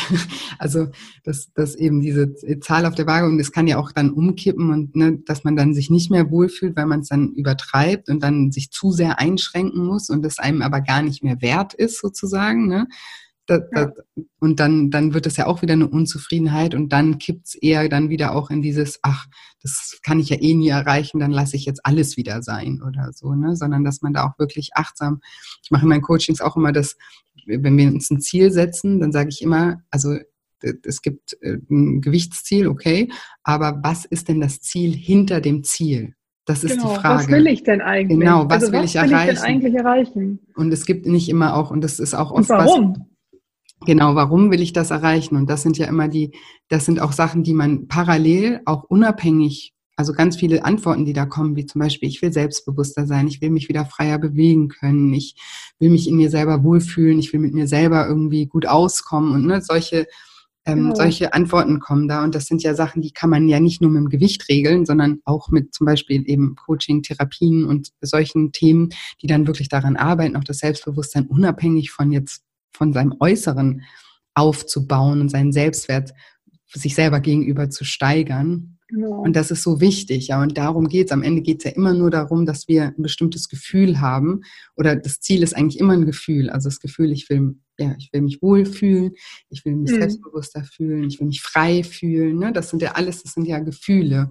Und dass wir dann auch achtsam mit unseren Gefühlen sind und auch merken, oh, ich bin ja schon angekommen, auch wenn die Waage vielleicht noch drei Kilo ähm, genau. mehr zeigt, als ich mir vorgenommen habe. Aber eigentlich habe ich mein Ziel schon erreicht, weil ich fühle mich wohl, ja. Und ich, da hier genau. möchte ich, hier möchte ich bleiben und ich möchte nicht mehr in die andere Richtung gehen, aber ich möchte auch nicht mehr weiter runtergehen. Dann ist das doch völlig in Ordnung. Ja, ja finde ich auch. Also wirklich ja, es geht, glaube ich, am Ende darum, sich wohlzufühlen und etwas zu finden, was man wirklich leben kann. Ja, genau, was man auch langfristig irgendwie umsetzen kann und dass man eben in diesen Phasen, dass man sich auch bewusst macht, das ist jetzt einfach nur eine Phase und das ist nicht das Ende der Welt, sondern manchmal ist es halt so. Es ist ja auch so, also du hast ja gerade auch gesagt, bei deiner, ähm, als deine Oma gestorben ist, es äh, war vielleicht einfach auch eine emotional äh, belastende Situation für dich. Und wenn man das Essen als, so wie du es vorhin gesagt hast, als Schutzpanzer hat, dann, dann ist es auch ähm, also ist man auch schneller wieder in diesen alten Gewohnheiten drin, ja. weil man es dann in dem Moment auch wirklich braucht. Deswegen ist es auch immer wichtig, oder das ist auch was, was ich zum Beispiel in, in meinem Programm immer mache, alternative Strategien, um mit seinen Gefühlen umzugehen, zu erlernen, ja. Und mhm. die auch sich darauf zu konditionieren, dass man dann in solchen Momenten irgendwie darauf zurückgreifen kann. Und aber auch da ist es so, dass die alten Waren ja trotzdem auch noch bestehen und dass es dann einfach ist, auch wieder da zu, hin zurückzukommen. Und umso bewusster man damit ist, umso einfacher wird es irgendwie. Und wenn man sich mal eine Zeit lang die alten Bahnen wieder reaktiviert, passiert nichts. Wenn man, wenn man, ja, also kann man sich aber auch genauso klar machen, dass das ähm, ja kein Dauerzustand sein muss, ne? Und dass man irgendwann mhm. wieder die, die Kurve kratzt und nicht wieder mhm. komplett in alte, alten, in die alten Muster zurückfallen muss. Finde ich nochmal wichtig. Und sag mal, ich frage immer am Schluss ähm, meine, meine ähm, Interviewgäste, ob sie vielleicht für meine Hörer ähm, ein bis drei Tipps haben. Also vielleicht ähm, jetzt gerade in deinem Fall, weil du, weil ich das so beeindruckend finde, eben, dass du schon so lange hältst, vielleicht so auf das Thema bezogen, Gewicht halten nach der Abnahme, was so, was sind da deine drei Hacks oder ein bis drei? Ohne, ohne, ohne Druck. was kommt? Also ich glaube, der, der, der, der erste Tipp wäre oder der erste Hack wäre, sich wirklich bewusst zu machen, dass es für immer ist. Also wirklich dauerhaft, dass es etwas Dauerhaftes ist. Dass es irgendwie nicht darum geht, kurzfristig Gewicht zu verlieren, sondern es einfach, ja, man für immer seinen Lebensstil irgendwie ändert. Ja, perfekt. Also, ja, ich glaube so, also man, soll, man kann einfach nicht wieder so essen wie vorher. Das funktioniert einfach nicht. Dann sieht man auch irgendwann wieder so aus wie vorher. Das stimmt, ja, sehr, sehr gut. Und ansonsten, wie war nochmal die Frage? Wie man das dauerhaft hält? Also man ja, muss also, einfach wirklich flexibel bleiben. Mhm, super. Und wirklich ja. immer mal wieder sich hinsetzen und irgendwie eine Bestandsaufnahme machen und überlegen, was will ich? Wie will ich das, warum will ich das und ähm, ist das jetzt gerade noch richtig, was ich mache? Oder möchte ich lieber mal irgendwie was anderes ausprobieren? Oder möchte ich einfach mal mich auf andere Dinge konzentrieren als aufs Abnehmen? Weil ich finde ja einfach, das ist so ein Stress, den man sich macht. Also, den, also ich mhm. für mich kann immer sagen, das ist so ein Stress, den ich mich selbst, also den ich mir selber auferlege, äh, wenn ich so Phasen habe, so wie jetzt zwischen Weihnachten und Ostern, ich war so im Stress, dass es gar nicht klappen konnte. Also ich war so in diesem, oh mein Gott, nein, also jetzt, nee, jetzt hier nicht schon wieder so viel essen und was mache ich denn bloß und wie kann ich mich mm. ablenken und was gibt es für Strategien und diesen ganzen Stress. Ja. Also es ist so befreiend, wenn man sich von diesen ganzen Diätgedanken löst und irgendwie einfach mal ja, sich von mir jetzt auch mit dem Eisbär hier aufs Sofa setzt und sagt, komm, weißt du, also irgendwie, es funktioniert viel besser, wenn ich durch, durch den Supermarkt gehe und weiß, ich kann das alles einkaufen. Ich kann mir, wenn ich da jetzt Bock drauf habe, alles einkaufen. Dann esse ich Obst und Gemüse. Ja. Also dann, dann kaufe ich mir lieber eher gesunde Sachen und vielleicht ein Duplo an der Kasse, aber nicht irgendwie das 10er Pack Haribo-Tüten, wenn es das gerade im Angebot gibt, weil ich das ja nie, nicht darf. Ja, genau also dieses, mhm keine, man sollte sich, glaube ich, nichts verbieten. Man sollte nichts auf die schwarze Liste setzen. Ja. Weil wenn man das macht, dann träumt man am Ende von Schokoladentorte.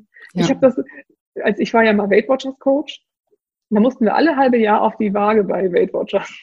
Echt? Und ich habe irgendwie, ja, Krass. und äh, hatte keine Konsequenzen oder so, aber trotzdem, man wollte ja irgendwie die Zahl dann da irgendwie bestätigen. Und ich habe immer die ersten, die zehn Tage vorher habe ich immer irgendwie so wirklich fast nichts mehr gegessen und habe wirklich nachts von Kinderschokolade geträumt. Und das sind einfach so essgestörte Verhaltensweisen. Ne? Ja. Dass man wirklich, ja, diese, ich glaube, du sagst auch immer, dieser rosa Elefant, an den man nicht denken soll, das ist ja wie mit dem Kinderriegel. Wenn genau. ich keine Schokolade darf, dann will ich auf jeden Fall Schokolade. Ja, weil alleine, wenn, wenn du sag, sagst. Ich kaufe mir heute auf, genau. Entschuldigung. Ja, genau, weil wenn du schon sagst, ich darf keine Schokolade, entsteht genau in dem Moment ein Bild in deinem Kopf von Schokolade. Genau. Ja. wenn du dir das 20 Mal am Tag sagst. Kinderriegel, der in meinem Mund schmilzt. Und ich denke den ganzen Tag nur, wo ist dieser Kinderriegel, der in meinem Mund schmilzt? Warum habe ich ihn jetzt nicht? Ja. Oder warum, also, oder wenn ich mir jede Woche verbiete, Eis zu kaufen, dann will ich garantiert ein Eis. Und dann ja. fahre ich abends um sieben los und kaufe mir ein Eis. Ja. Also, ja. einfach den Fokus da irgendwie nicht, also keine Verbote. Ja. Es ist alles erlaubt. Auch und den Kuchen. Und den Druck rausnehmen. Also das finde ich und auch. Druck ist, rausnehmen. Wenn man mal, das merke ich auch immer in meinem Programm am Anfang, weil am Anfang sage ich immer, wir ändern jetzt noch gar nichts. wir beobachten ja. nur mal und so. Und das ist so hilfreich für viele, weil dann erstmal so, oh, okay, ach, ich muss jetzt hier gar nicht, ne, ist ja gar nicht äh, der Stress, den ich jetzt gedacht habe, sondern es ist erstmal so ein, ein Beobachten und ein eine Achtsamkeit entwickeln und so weiter und einfach mal so diesen Druck rausnehme aus den, aus den Dingen, weil dieser Druck, der, der führt ja ganz oft zu Gegendruck, ne? Und das ist dann kontraproduktiv. Und wenn wir uns verändern wollen, dann können wir uns immer nur verändern, wenn wir uns generell irgendwie in einem ganz guten Zustand ähm, befinden. Und wenn wir uns mhm. total stressen, dann fühlen wir uns ja nicht gut und dann wird das ja immer alles nur noch äh, schlimmer. Und so wie du sagst, ne, wenn ich alles einkaufen darf, dann kaufe ich wahrscheinlich viel bessere Sachen ein, als wenn ich es mir wenn ich es mir verbiete. Und das Schlimme ist ja auch, wenn du dann in so einer Phase bist und es gerade irgendwie äh, ja wieder wieder ein bisschen mehr brauchst, so wie du jetzt gesagt hast, zwischen Weihnachten und Ostern, dann ist es ja auch so schlimm, weil dann können wir ja weder das oder was wir dann machen, wir machen uns ja alles kaputt, weil du genießt es ja dann weder, dass du jetzt gerade irgendwie ne, viel isst, weil du dir ja gleichzeitig ein schlechtes Gewissen machst, noch hältst du dein Gewicht oder nimmst ab oder wie auch immer. Ne? Also das ist dann so ein Zustand, der ist eigentlich total umsonst. Weil entweder ich mach's und genieße es dann auch ja. oder ich lasse es wieder. Aber dieses Dazwischen ist eigentlich so der schädlichste Zustand. Und deswegen vielleicht sich manchmal auch einfach einzugestehen, okay, jetzt habe ich halt gerade mal so eine Phase, ich beobachte mich jetzt in dieser Phase und ich glaube vor allem an mich und daran, dass ich auch wieder da rauskomme, ne? wenn es soweit ist. Ja, ich glaube, dieser Glaube an sich selbst ist auch einfach wirklich so ein Schlüssel. Also sich wirklich also sich, also sich wirklich vorzustellen, dass man das schafft. Ich glaube, daran scheitern auch viele, dass, oder daran scheitere ich auch oft in diesen Spiralen, dass ich immer de denke, so jetzt fängst du an, das schaffst du sowieso nicht. Ja, danke. Also dieses, der Wille ist zwar da, aber auch der Gedanke, schaffst du jetzt gerade sowieso nicht, weil du hast jetzt gerade ganz andere Baustellen.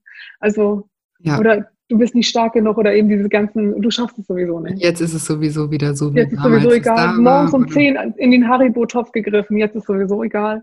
Du ja. bist einfach nicht konsequent genug.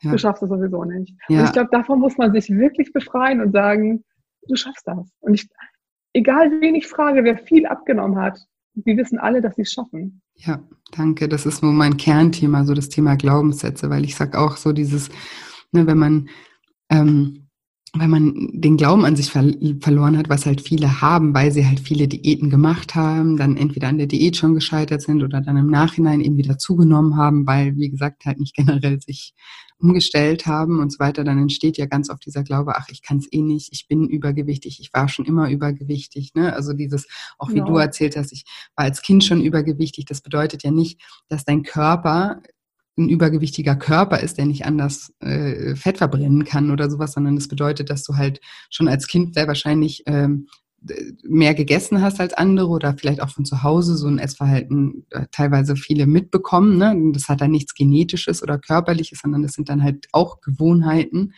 die man halt schon sehr früh ähm, lernt. Und das ist auch so ganz oft so Glaubenssätze, mein Stoffwechsel ist kaputt durch die ganzen Diäten oder mein, ich bin genetisch so veranlagt und kann da Ich bin unsportlich. Genau. Großartig. Ich kann halt ja, einfach keinen Sport machen. Ja, genau. Und das sind dann oh. so Sachen und nach denen leben wir dann, ja. Also wenn man einmal so einen Glaubenssatz hat, dann, dann will man den auch unbewusst immer wieder bestätigen und Recht haben in dem, was man glaubt. Also das Gehirn sucht ja immer nach logischen Erklärungen, ja, und Zusammenhängen und den bestätigen wir dann immer wieder. Ah ja, siehst du, jetzt bin ich schon wieder gescheitert. Bei der Diät wusste ich doch, klappt wieder nicht. Und da aus diesem Kreislauf mal rauszubrechen und sich nochmal genau. da neu zu sagen, hey, was, also wenn meine Nachbarin das schafft, dann kann ich das genauso. Was ist denn der Unterschied zwischen uns beiden? Ja, und der Unterschied ist wahrscheinlich eben, dass die daran glaubt, dass sie es kann und der andere eben äh, oder du in dem Moment nicht. Und wenn man da wieder den Glauben an sich findet und sagt so, hey, ich kann das und ich finde da meine Art und Weise ähm, und ich den Spruch wieder, den ich vorhin gesagt habe, so ich ändere so lange meine Strategie, bis ich was finde, ja. was für mich passt und da flexibel bleibt, dann ist das auf jeden Fall auch ein, ähm, ja, der, der Startschuss sozusagen für eine dauerhafte Veränderung. Ja. ja. Also ich glaube wirklich dieses, ich kann das nicht, umzukehren in das, ich kann es noch nicht, ja. ist, glaube ich, wirklich, also das ist für mich so, glaube ich, so auch so ein Schlüssel gewesen. Ich, ja. Also ich glaube, ich bin da schon so groß geworden, also auch von meinen Eltern her irgendwie, dass ich einfach nichts kann. Ich kann aber total viel. Ich habe total viele Talente. Ja. Und das irgendwie für sich selbst zu erkennen und eben aus diesem Ich kann das nicht und ich kann das noch nicht machen, ja. das ist einfach ja super wichtig. Also ich merke das immer wieder und ich mache ja gerade ein Kochbuch und ähm, ich habe mir dieses Layout, ich kann das, habe ich auch gedacht, kann ich gar nicht. Mhm. Und ähm, habe mich hingesetzt und mich damit beschäftigt und habe mir irgendwie so ein Layout-Programm runtergeladen und gedacht, oh mein Gott, was sind das alles für Knöpfe? Gut, kann ich nicht, kann ich noch nicht und habe irgendwie wirklich mich da eingearbeitet. Und mittlerweile kann ich das alles. Ja, super. Kann das alles erstellen. Also, und so ist es ja auch mit dem Abnehmen. Das kann man ja auf jeden Lebensbereich übertragen irgendwie. Man kann es genau. noch nicht. Also natürlich kann man es nicht. Also der Jurist konnte es ja vorher auch nicht. Der musste das auch studieren. Also ja, genau, man kann es nicht, weil man sich ganz oft die Chance gar nicht gibt, die eine andere genau, Erfahrung weil man sich da gar nicht mit beschäftigt einfach. Ne? Ja. Natürlich kann ich es nicht. Es gibt ja auch viele, die sich hinstellen und sagen, ich kann nicht kochen. Nee, konnte ich auch nicht. muss man lernen. Also muss man sich hinstellen, muss man üben, muss man gucken, was passiert, wenn ich das in die Pfanne schmeiße, was passiert, wenn ich das dazu werfe, schmeckt das noch. Also Klar. ja, es ist ja einfach immer alles ein Lernprozess.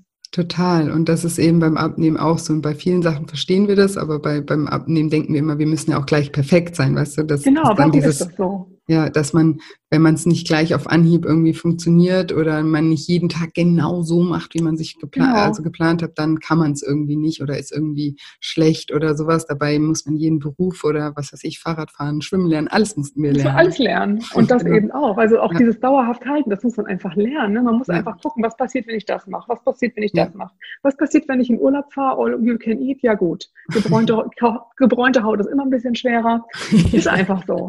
Also das ist ja aber wirklich so und das ist bei jedem so. Ja. Und also gerade hier am Strand, ich sehe es ja jeden Tag, da hat wirklich 90 Prozent nicht den Strandkörper, den alle erstreben. Mhm. Ja. Also das sind ja wirklich die 16-Jährigen, die da irgendwie diesen Strandkörper haben, nach dem alle streben.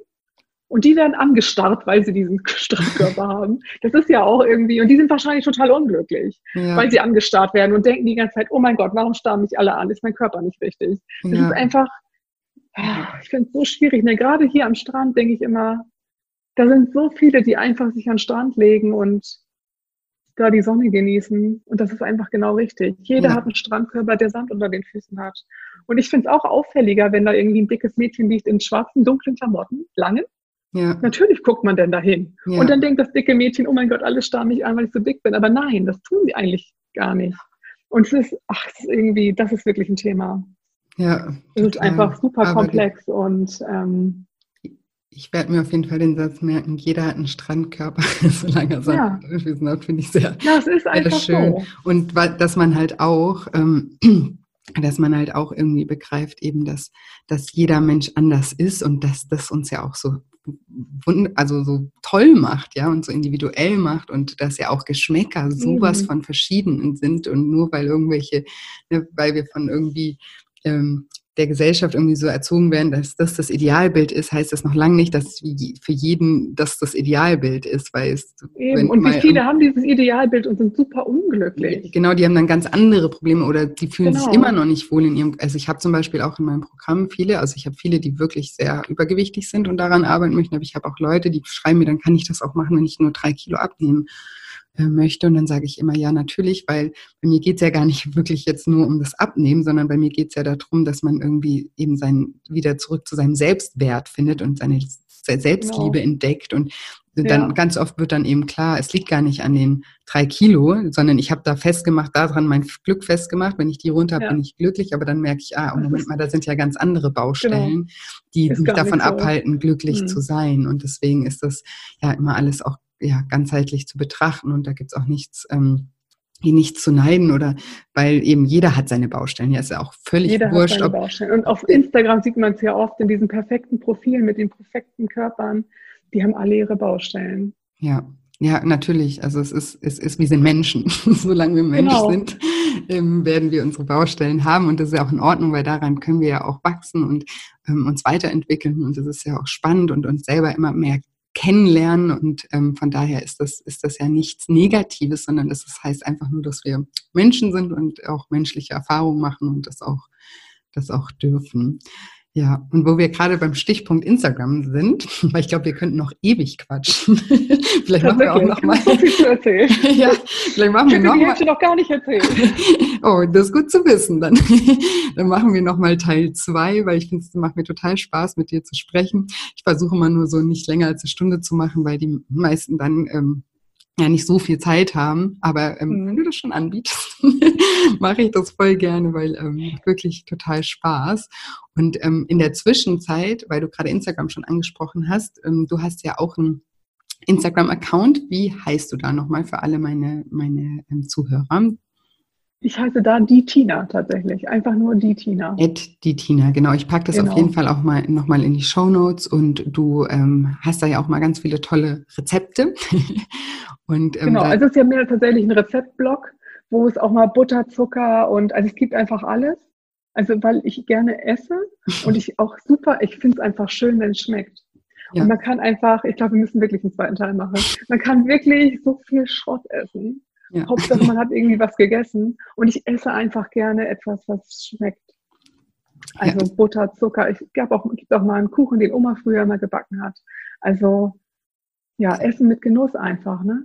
Ja, und es ist sehr inspirierend. Es ist kein Abnehmaccount. ein Rezeptaccount, ja, aber, aber zum Inspirieren und ja, kreativ Auf jeden sein Fall. Es gibt auch ganz gesunde Rezepte. Es gibt ja. ja auch ganz, ich koche ja auch ganz viel gesunde Sachen, irgendwie mit ganz viel Gemüse und so. Ich esse das auch wirklich alles super gerne und auch immer auf. Aber ähm, es gibt halt auch mal Butter und Zucker. Ja, darf es ja auch. Und das sollte man ja. Wir haben ja gelernt, auch in diesem Interview, Verbote ähm, bringen nichts. Deswegen darf da ja nee. auch mal der, der Kuchen und der Zucker dabei sein. Ich verlinke das auch auf ähm, jeden Fall. Und falls sein Kochbuch, ähm, schon, weißt du schon, wann das erscheinen wird? Nee. nee. also so angepeilt ist so, ich habe ja Mitte Oktober Geburtstag, also so habe ich so, so so November, Oktober, November irgendwie. Okay, also falls das Interview noch nicht äh, erschienen ist bis dahin, werde ich das Buch auf jeden Fall auch noch verlinken und sonst im zweiten Teil. Ja. Dann können wir auch noch mal über das, ähm, über das Buch äh, ein bisschen sprechen und bis dahin könnt ihr ja auf jeden Fall bei Tina auf dem Instagram-Kanal vorbeischauen und euch da inspirieren lassen, euch leckere Rezepte an, angucken. Genau. Super, super schön. Vielen, vielen, vielen Dank, dass du mein Gast warst. Ich freue mich sehr über das tolle Gespräch mit dir und freue mich jetzt schon auf den zweiten Teil. Vielen Dank für die Einladung. Sehr, sehr gerne. Hat sehr viel Spaß gemacht. Mach's gut, Tina. Danke. Tschüss. Ciao. Tschüss. Und jetzt hoffe ich wie immer, dass dir diese Folge gefallen hat, dass du ganz viel aus dem Interview mit Tina für dich mitnehmen konntest und wenn dir diese Folge gefallen hat oder wenn dir auch generell dieser Podcast gefällt, würde ich mich unglaublich freuen, wenn du mir eine positive Bewertung bei iTunes hinterlässt und mir vielleicht deine Gedanken in Form von einer Rezension hinterlässt. Ich freue mich immer sehr, von euch zu lesen. Bei iTunes, aber auch bei Instagram unter julia-scheincoaching findet ihr mich und ich freue mich auch immer, wenn ihr mir eure Gedanken zu der Folge unter dem Post von dieser Podcast-Folge hinterlässt oder mir auch einfach so eure Gedanken in Form von einer Private Message schreibt. Ich freue mich auf jeden Fall immer, egal wie, von euch zu hören. Und auch nochmal ein kleiner Hinweis, das Lifestyle Schlank Online-Programm, das läuft ja im Moment noch und wenn ihr den nächsten Start nicht verpassen wollt, dann könnt ihr euch gerne bei mir auf der Webseite, den Link packe ich auch nochmal in die Show Notes, könnt ihr euch gerne in den Newsletter eintragen und dann bekommt ihr nämlich sofort Bescheid, sobald der nächste Termin steht und ihr bekommt sogar einen 10% Rabatt auf den Preis. Genau, könnt ihr mal vorbeischauen unter scheincoaching.de unter dem Reiter Lifestyle Schlank und dann dort Online-Programm. Aber wie gesagt, den, den Link findet ihr auch in den Show Notes. Und ihr findet auch den Link zum Selbsttest zum Thema emotionales Essen, was ich im Intro schon gesagt hatte. Für jeden, der sich da nicht sicher ist, ob er auch aus emotionalen Gründen ist oder aus welchen, könnt ihr gerne auch mal den Test dort machen. Und jetzt bleibt mir nicht mehr viel zu sagen, außer dass ich euch wie immer eine wunderschöne Woche voller neuen Möglichkeiten wünsche und mich schon ganz doll auf nächste Woche Dienstag freue. Bis bald, deine Julia.